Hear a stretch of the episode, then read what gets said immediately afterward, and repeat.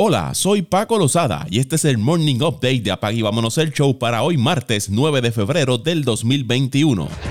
Las grandes ligas y la Asociación de Jugadores tienen un acuerdo sobre protocolos de salud y seguridad para la próxima temporada, según varios informes. El pacto incluye partidos dobles de siete entradas, como los que hubo durante la campaña 2020. También habrá corredor en segunda base los encuentros que se vayan entradas extras, como un esfuerzo por evitar juegos extensos durante la temporada regular. No habrá un bateador designado universal como lo hubo la campaña pasada. La Asociación de Jugadores estaba a favor del bateador designado, mientras que la liga no. Además, se implementará una tecnología de rastreo similar a la que se usa la NBA para ayudar a identificar contactos cercanos si hay una prueba de COVID-19 positiva. Los lanzadores y receptores se presentarán a los entrenamientos de primavera el 16 y 17 de febrero. Los juegos de exhibición comenzarán el 27 de febrero y la temporada regular comenzará el 1 de abril.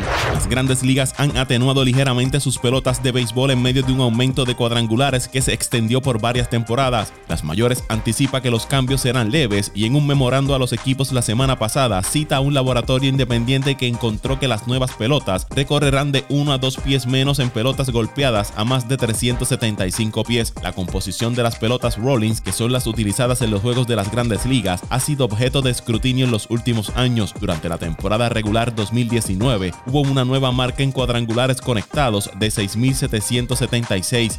comité de científicos encargado por las mayores concluyó después de la temporada 2019 que las pelotas de béisbol tenían menos resistencia en promedio que en temporadas anteriores. El informe culpa las inconsistencias en la costura de la pelota. El receptor Yadier Morina regresará a los Cardenales de San Luis para la temporada número 18 de su carrera. Las dos partes acordaron un acuerdo de un año y 9 millones de dólares. Molina publicó en su cuenta de Instagram un video donde confirmaba su regreso a la franquicia de los Cardenales.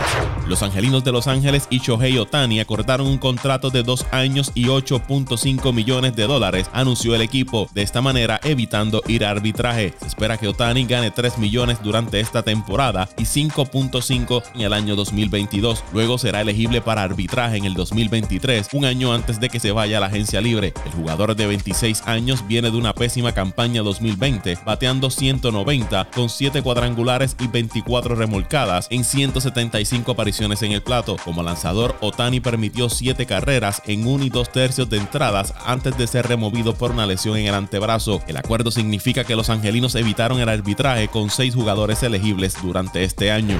Chris Middleton anotó 29 puntos y 12 asistencias, el máximo en su carrera, Giannis Antetokounmpo aportó 30 y el equipo de Milwaukee ganó su quinto partido consecutivo al vencer a los Nuggets de Denver 125 a 112. Nikola Jokic terminó con 35 puntos y 12 rebotes. Will Barton sumó 24 por los Nuggets que perdieron su tercer partido consecutivo. Drew Holiday estuvo fuera debido a protocolos de salud y seguridad de la NBA. LeBron James tuvo otra gran noche con 28 puntos, 14 rebotes y 12 asistencias para su tercer triple doble de la temporada y los Lakers vencieron a Oklahoma 119 a 112 en tiempo extra para ganar su quinto partido consecutivo. Los Lakers perdían por 11 en el cuarto parcial cuando LeBron James robó el balón y anotó para empatar el juego a 107. Ese canasto fue parte de un avance de 8-0 de los Lakers en los últimos segundos. Julius Alexander recibió una falta en un intento en la zona de 3 puntos y logró convertir los tres tiros libres con un segundo por jugar para forzar el tiempo extra. Los Hornets vencieron 119 a 94 a Houston, la Melo Ball tuvo 24 puntos, 7 rebotes y 10 asistencias. Los Bulls cayeron ante Washington 105 a 101, Bradley Bill terminó con 35 puntos. El equipo de Toronto superó a Memphis 128 a 113 a pesar de 27 puntos y 20 rebotes de Jonas Valanciunas por los Grizzlies.